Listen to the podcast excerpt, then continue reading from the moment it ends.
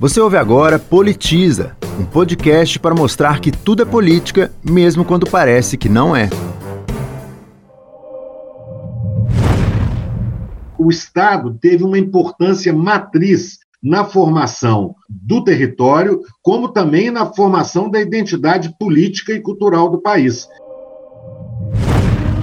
Foram os povos originários invisíveis nesse processo. Eles são relegados como se não fizessem parte é, da formação histórica de Minas Gerais. E se não fosse eles, não teria Minas.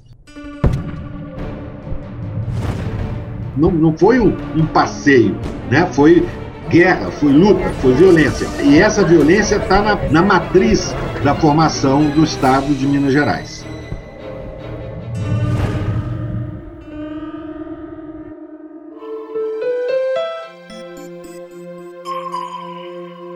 Oi, eu sou Graziele Mendes e neste novo episódio sobre os 300 anos de Minas Gerais, a gente faz um mergulho de volta à nossa história e dessa vez o ponto de partida é o livro-reportagem do jornalista Américo Antunes, a publicação 1720-2020, livro-reportagem das comemorações do tricentenário de Minas Gerais, é a terceira realizada pela Assembleia Legislativa para marcar os três séculos do nosso estado. Eu convidei o Américo para um bate-papo e ele topou.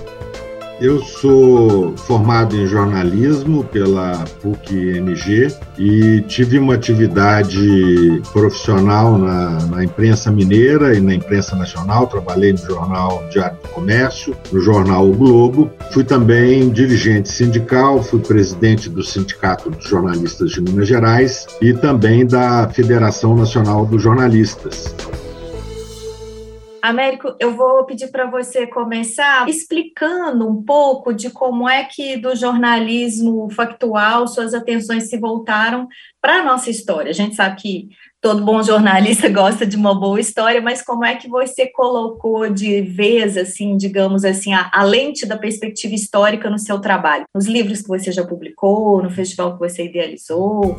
É, eu sou natural de Diamantina, né, uma cidade histórica, e tive a honra de coordenar a campanha que levou a cidade a conquistar o título de Patrimônio Cultural da Humanidade em 1999. Foi uma campanha muito bonita e dela derivou, derivou um interesse especial da minha parte pelos temas do patrimônio histórico, da cultura, é, do patrimônio natural. Eu também coordenei alguns trabalhos de campo de pesquisa histórica e cultural e também natural no Rio São Francisco, percorri o Rio São Francisco inteirinho, né, fazendo o registro das suas riquezas e diversidades é, históricas e culturais.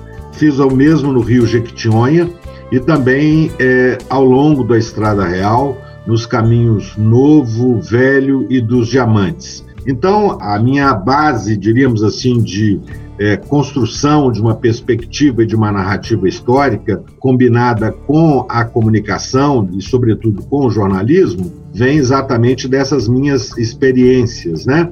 Que acabaram resultando na publicação de alguns livros, na realização desse festival de história que desde 2011 acontece bienalmente em Diamantina. Nesse livro reportagem, Américo, sobre os 300 anos, você passou por muitos aspectos importantes e, obviamente, a gente não vai conseguir abordar todos aqui. Então, eu queria conversar com você sobre as conclusões que resultam dessa narrativa que você fez nessa publicação. Eu já te ouvi falando delas, então vou partir da sua própria percepção. A primeira é como o ciclo do ouro em Minas teve um papel muito é, forte na ocupação territorial do Brasil, né? Ou seja, como é que Minas foi fundamental no desenho do mapa brasileiro? Explica essa ideia para a gente, por favor. Primeiro, se não tivesse a descoberta das jazidas de ouro eh, na região central de Minas, inicialmente em torno de Mariana, Ouro Preto, Sabará, e depois se expandindo para a região do Cerro, de Diamantina, de Pitangui, do norte, de Paracatu, se não tivesse esse, essa descoberta dessas jazidas de ouro, é, com certeza o Brasil não teria a conformação territorial que ele tem hoje, a formação geográfica que ele tem hoje. Na verdade, a corrida do ouro ela desloca a ocupação é, do território da costa, né, até o final de 1600, ela estava basicamente concentrada no litoral, Pernambuco, Bahia, Rio de Janeiro, São Paulo, e com a descoberta do ouro, há, portanto, essa corrida migratória em direção ao interior. Primeiramente, em torno das lavras que se descobriram na, nessas regiões que eu já citei, e posteriormente nós teremos uma expansão ainda maior em direção ao atual estado de Goiás, eh, e depois também, consecutivamente, a Mato Grosso, a região até a fronteira com a, com a atual Bolívia, eh, do rio Guaporé. Então, se a gente pegar o mapa do Brasil hoje, o mapa de 2021, eh, nós vamos ver que ele, com algumas pequenas exceções, é o mapa que está formado em 1750 né, quando há o famoso Tratado de Madrid, no qual tanto Portugal quanto Espanha celebram as suas fronteiras na América do Sul. E então a conformação do território ele surgiu em torno dessa corrida do ouro.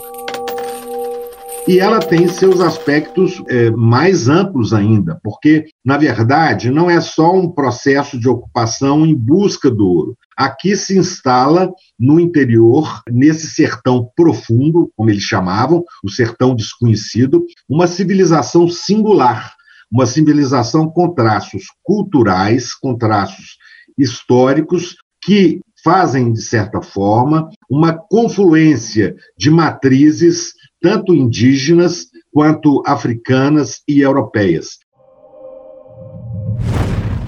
É uma civilização que vai se expressar na arquitetura das nossas cidades históricas, né, que são, é, como eu disse, Diamantina, reconhecida Patrimônio Cultural da Humanidade, Ouro Preto, é, Mariana, é, é no caso é, especificamente é, o Santuário de Bom Jesus, em Congonhas, há uma expressão cultural fruto de uma urbanização muito intensa do interior. Até o 1700, 1700 e poucos, as vilas todas estavam no litoral. A partir da Corrida do Ouro, há esse deslocamento para o interior, com a chegada de milhares de aventureiros e se moldando, portanto, uma, essa cultura singular à qual eu me referi além de, uma, de um intercâmbio comercial que resultou também em rotas, né, a interligação das cidades pelas estradas reais, por exemplo. Exatamente. O Rio São Francisco foi um vetor dessa ocupação pelo norte. É um rio de 2.700 quilômetros, que vai desaguar hoje entre Sergipe e Alagoas, e ele foi um curso importante é, dessa expansão é, e da penetração rumo ao interior a partir tanto da Bahia quanto de Pernambuco. Então, é, ali de, é, subindo o rio, entrando pelo Rio das Velhas, então você tem um fluxo muito grande a, a, do Rio São Francisco, dos currais de gado do Rio São Francisco vinham a carne, é, do rio vinha o peixe seco, vinha o sal, para alimentar essa população gigantesca que havia acorrido às minas nesse, nessa febre do ouro. Né? Pelo sul, nós temos, portanto, as rotas da Estrada Real, que também percorrem os cursos d'água, o Rio Paraíba, ali você atravessando a Serra da Mantiqueira, para quem vem de São Paulo e do Rio de Janeiro, entrando nos, nos, chamados Campos Gerais, que é a região do Rio das Mortes, onde está hoje São João del Rei eh, e Tiradentes, e seguindo em direção à Serra do Espinhaço, onde come, que começa em Ouro Branco, Ouro Preto. Então, eh, esse intercâmbio comercial não foi só um intercâmbio de mercadorias, foi um intercâmbio de cultura, foi um, um intercâmbio de história, de histórias de povos diferentes que aqui se entrelaçaram fazendo surgir essa civilização singular, né? Eu digo singular porque ela é única, representativa de um processo histórico muito importante. Então, portanto, se você não tivesse é, a ocupação desse coração do interior é, do Brasil, nas corridas do ouro e depois dos diamantes, você certamente teria o que a, a, aconteceria aqui, o que aconteceu com a, as antigas possessões espanholas na América Central e na América do Sul, que se repartiram em diversos países como Bolívia, Argentina, Chile, provavelmente nós não teríamos essa unidade territorial, que só foi possível exatamente pela ocupação do, ter do território na febre do ouro.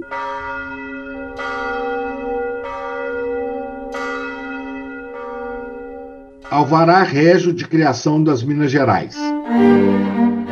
Eu, El Rei, faço saber aos que este meu alvará virem que, tendo consideração ao que me representou o meu Conselho Ultramarinho e as representações que também me fizeram o, Marquês de Angesa, do meu Conselho de Estado do Brasil, e Dom Brás Baltazar da Silveira, no tempo que foi governador das capitanias de São Paulo e Minas, e o Conde de Assumar, Dom Pedro de Almeida, que é o presente tem aquele governo, e as informações que se tomaram de várias pessoas que todas uniformemente concordam em ser muito conveniente a meu serviço e bom governo das ditas capitanias de São Paulo e Minas e a sua melhor defesa que as de São Paulo se separem das que pertencem às Minas, ficando dividido aquele distrito que até agora estava na jurisdição de um só governador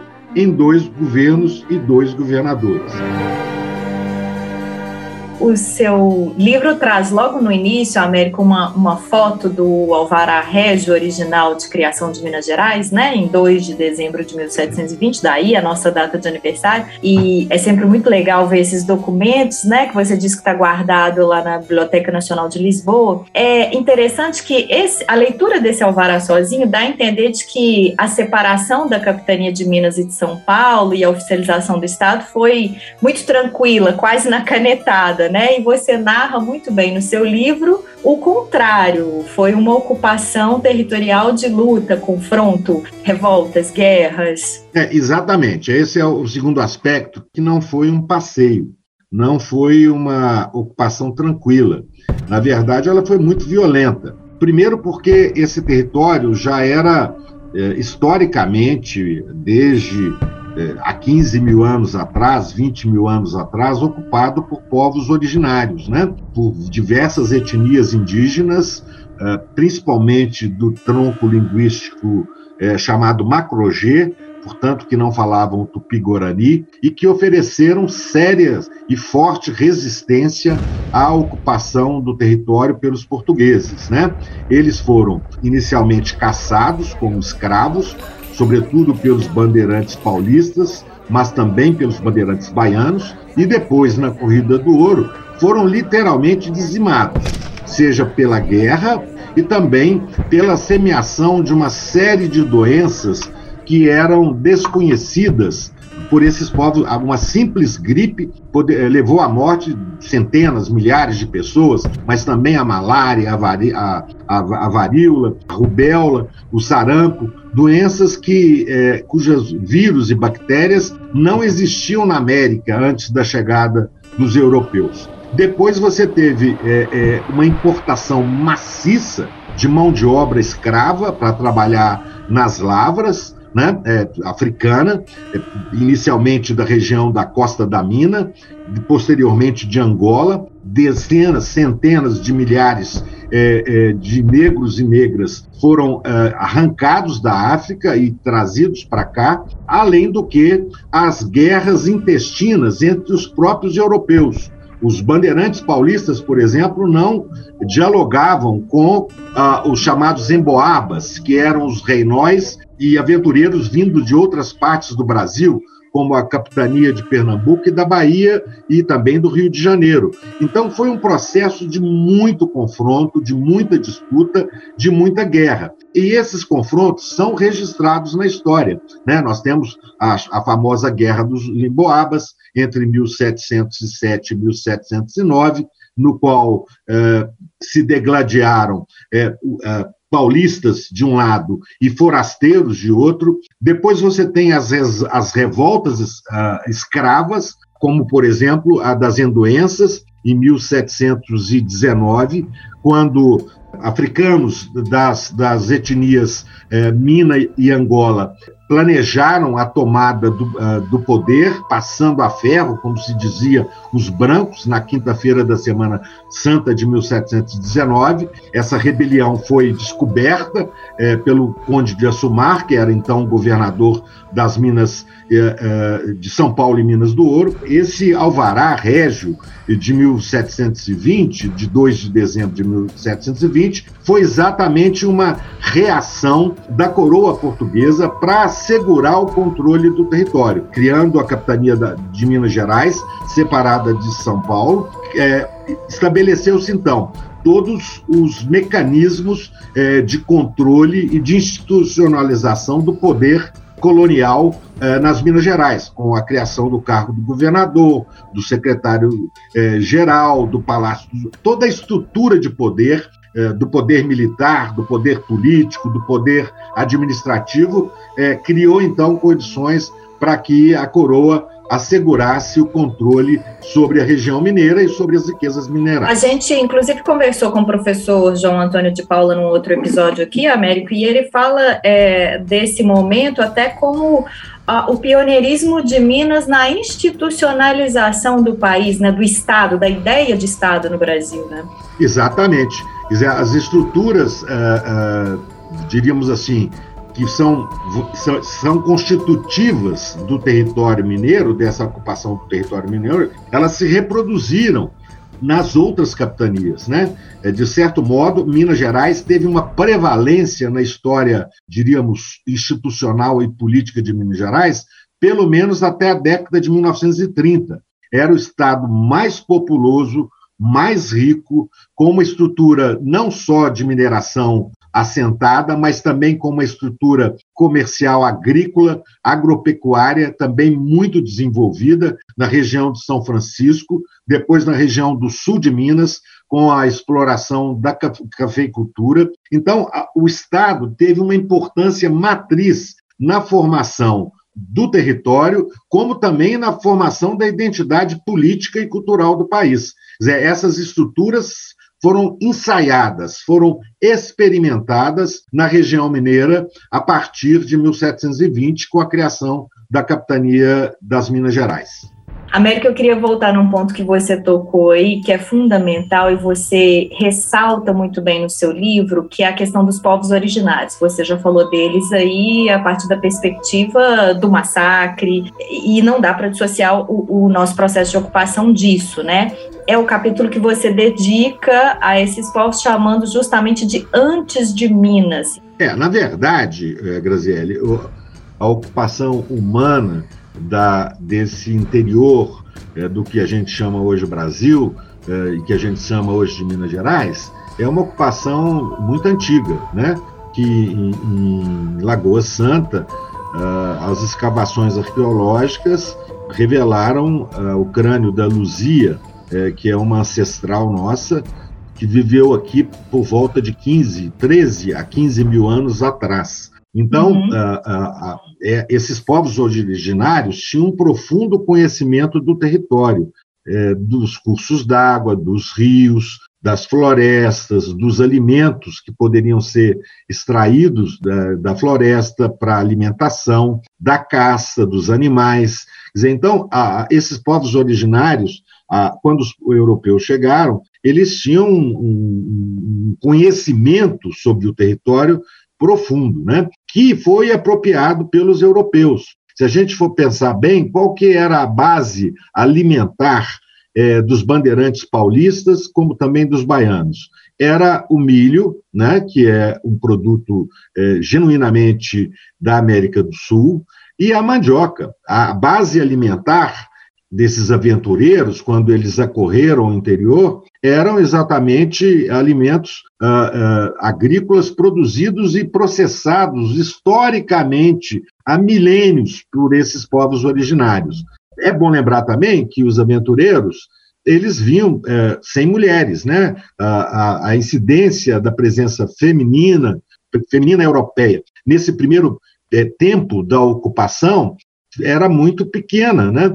E, na verdade, diríamos, o Franklin Martins, o jornalista Franklin Martins, costuma dizer que, e eu concordo com ele, que o ventre é, é, do povo brasileiro é, foi é, essencialmente indígena né, nesses primeiros tempos, né?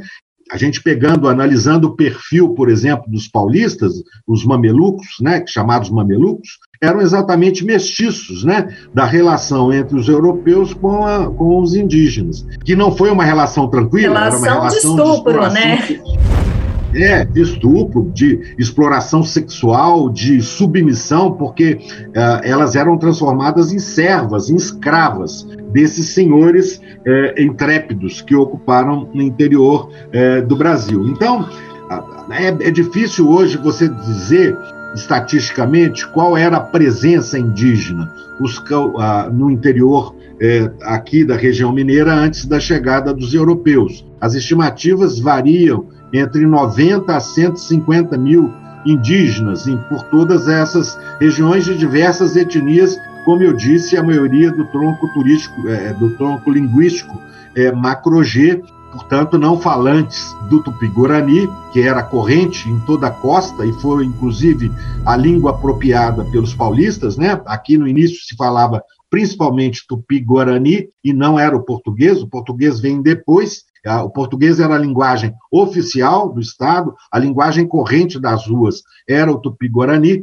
Você tem, é, é, é, difícil você precisar, mas a influência deles na formação desses povos originários na formação, ela é palpável, né? É, desde a questão alimentar, como eu já citei, é, como a questão genética da nossa formação genética, é, os nomes, por exemplo, dos rios, Rio Jequitinhonha, Rio Paraíba, é, as montanhas, Pico do Itambé, Pico do Itacolomi, o nome das cidades, Caeté, Sabará, todos têm uma origem e uma matriz é, indígena. E essa presença é muito forte mas é, é uma presença, como eu disse, que foi de violência, né? Não, não foi um, um passeio. Os europeus não chegaram aqui, ô oh, gente, que beleza, vamos agora formar uma sociedade legal aqui para explorar, explorar o ouro. Pelo contrário, né? Foi guerra, foi luta, foi violência. E essa, e essa violência está na, na, na matriz da formação do Estado de Minas Gerais além de uma ocupação de violência, uma ocupação de inferiorização, de é, você citou aí que os europeus se apropriaram dessa cultura, mas sempre desqualificaram, né? Tem um, um, trecho muito interessante no seu livro de um relato do padre João de Aspilqueta, não é isso? Que revela essa visão eurocêntrica, preconceituosa, que inferioriza os indígenas e que de fato entrou para os registros históricos e até, de uma certa forma, para o imaginário da população, né? É, é bom a gente situar esse padre quando há o desembarque né, da, da, da, das primeiras caravelas portuguesas, a ocupação ficou, como eu disse, muito concentrada no litoral. O padre Aspicuelta Navarro era um jesuíta que servia no Colégio dos Jesuítas de Salvador, na Bahia, e ele então penetra essa região com uma expedição de, de, prospecção de ouro e diamante liderada por um espanhol, Brusa Espinhosa. É a primeira, é o primeiro registro histórico de uma penetração é, rumo ao interior, subindo o Rio Jequitinhonha a partir de Belmonte, na Bahia, onde é a foz do Rio Jequitinhonha no Oceano Atlântico, e penetrando ali até a região de Araçuaí, Itinga, dali transpondo para a bacia do Rio é, São Francisco e depois percorrendo uh, uh, uh, o São Francisco e até eh, novamente voltar a, ao Rio Jequitinhonha e descer para cá. E ele então faz esse registro importante, né, que é, é diríamos é o primeiro relato é, dos, dos, dos, ocupantes é, originários aqui do território. É, citando, portanto, essa primeira carta, que seria, diríamos, um testamento da visão eurocêntrica dos europeus, sobre os habitantes originários, os povos originários, diz então o padre Aspicuelta Navarro. No outro dia, nós fomos e passamos muitos despovoados, especialmente um de 23 jornadas por entre os índios que chamam tapuias, que é uma geração de índios bestial e feroz, porque andam pelos bosques como manadas de veados, nus, com os cabelos compridos, como mulheres, a sua fala é muito bárbara e eles muito carniceiros. Trazem flechas ervadas e dão cabo de um homem no momento. Escreveu o padre João de Aspicoeta Navarro em Porto Seguro, no ano de 1555, em uma carta endereçada aos seus superiores da Ordem dos Jesuítas em Salvador, então capital da colônia brasileira. Esse é, o, é a visão euro, eurocêntrica né, é, que se cultivou nesse primeiro momento da ocupação do território, lá 200 anos da fundação da capitania das Minas Gerais. Um tipo de relato que foi fundamental para perpetuar muitos dos estereótipos que os índios ganharam ao longo da história, né? É, exatamente. Quer dizer, é, é, essa visão é, do índio selvagem, bárbaro, antropófago, é, carniceiro, como ele mesmo cita, é, é uma visão que vai é, percorrer o imaginário dos europeus da ocupação do território ao longo de todo o período que nós diríamos que isso chega até hoje, né? É, é, essa visão, é, infelizmente até hoje há uma visão da inferioridade dos indígenas expressa, por exemplo, nas políticas é, públicas que vêm sendo adotadas é, recentemente pelo atual governo é, federal em relação a, aos povos originários na Amazônia, né? É, é, não reconhecendo as suas reservas indígenas, permitindo a ocupação do território pelos garimpeiros, é, na violência, quer dizer, é, é, essa, essa visão uh, de que da inferioridade dos povos originários, infelizmente, está presente até hoje nas políticas que são adotadas pelo governo brasileiro, com mais ênfase no atual. Mas é preciso reconhecer, no entanto, povos originários foram fundamentais na compreensão da complexidade do território. Né? Nós temos uh, essa região mineira, é, é, se não fosse pelo conhecimento que eles aportaram é, sobre as trilhas, os caminhos, a, as melhores fontes de alimento dos rios, das águas e mesmo na medicina, a nossa medicina moderna, ela incorpora é, conhecimentos ancestrais dos povos originários. Infelizmente, esse legado é muito pouco reconhecido, pelo contrário, ele acaba sendo atacado, sendo que ele é, na verdade, constitutivo da formação da identidade cultural brasileira.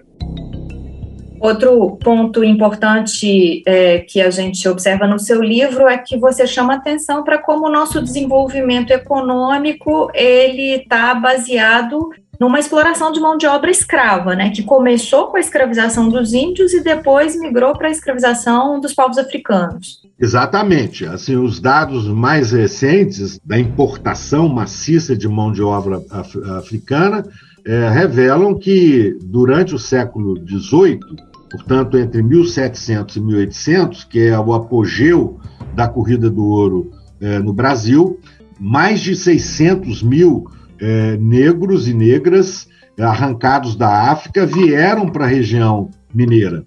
E eles não eram apenas a força de trabalho que ficavam bateando nos cursos d'água para extrair o ouro. Eles trouxeram conhecimentos fundamentais, tanto do processo é, de fundição, as primeiras forjas é, de ferro é, que se tem notícia no interior de Minas Gerais foram exatamente conhecimentos trazidos pelos africanos. A, a, a influência dos povos uh, africanos uh, não se restringiu apenas à questão da força de trabalho braçal na, no curso do rio, extraindo o ouro. Na verdade, e, de, e depois o diamante. Ele se vai se expressar uh, na formação de um conceito muito mais amplo, que vai se manifestar na cultura, na, na agricultura, é, na mineração, é, na siderurgia. Dizer, há uma, um aporte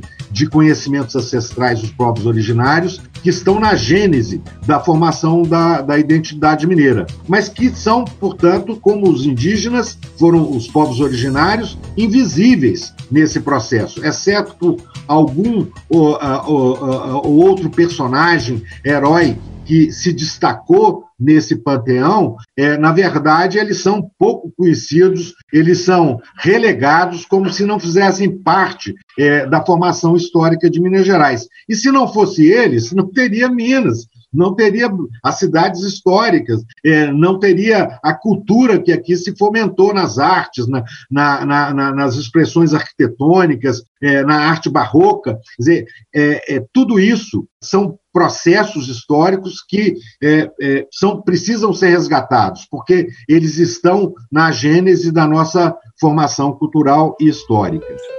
Américo, eu, queria terminar com uma ideia que eu te ouvi defendendo, muito interessante, no webinário de lançamento do livro, é sobre o paradoxo que tudo isso representa na história de Minas.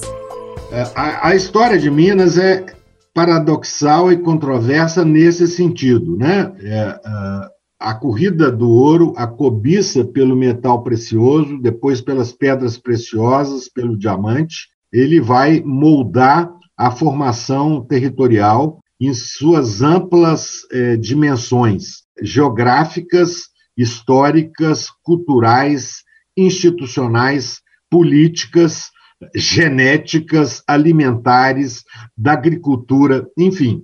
A corrida do ouro enseja um processo dinâmico e complexo de ocupação de um território vastíssimo em um rápido período de tempo. Se a gente lembrar que os primeiros registros da descoberta é, das minas de ouro remontam a 1693, 1700, 1694, em 1720, quando funda a capitania, a, a, a, região já era densamente ocupada, já haviam oito vilas estruturadas, como Vila Rica, é, Ribeirão do Carmo, Sabará, São João del Rei, Tiradentes, Pitangui, Cerro. Quer dizer, então, a, a, a, num curto espaço de tempo, coisa de 30 anos, você tem uma ocupação enorme de uma região é, gigantesca, que será, portanto, matriz da formação é, posterior desse Brasilzão que nós conhecemos hoje. Mas, ao mesmo tempo, que é um processo que a corrida do ouro enseja exatamente pela cobiça das riquezas minerais, você tem o paradoxo, que é esse processo é, de violência.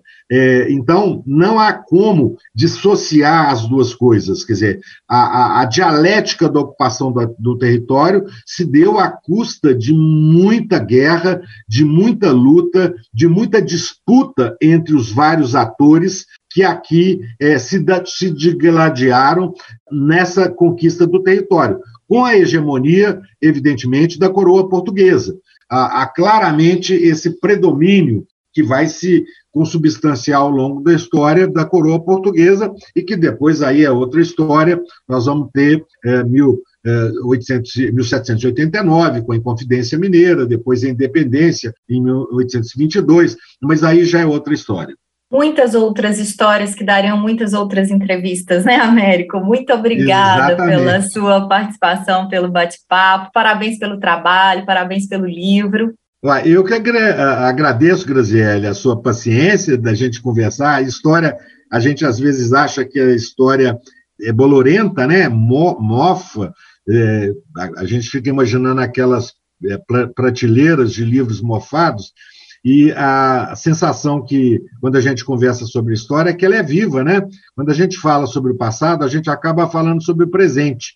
É, nós somos no passado, o presente e também o futuro. Então, é, conhecer a história, conversar sobre ela, dialogar com o nosso passado, é um caminho, diríamos assim, essencial para a gente se colocar como atores do nosso tempo e, sobretudo, como sonhadores do futuro, né?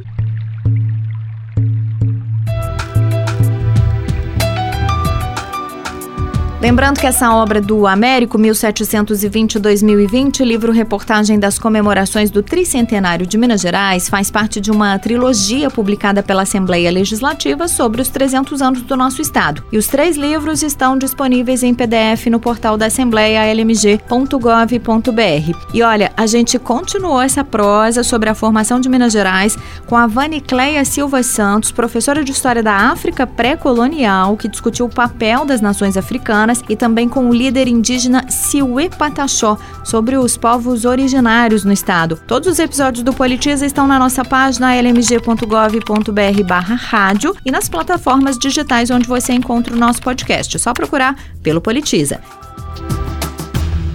Eu sou Graziele Mendes, responsável pela entrevista e apresentação, edição e sonorização de Breno Rodrigues, trilha sonora com trechos de composições executadas pelo cravista Antônio Carlos de Magalhães, identidade visual de Clarice Maia. Este podcast é produzido e apresentado pela Rádio Assembleia de Minas Gerais.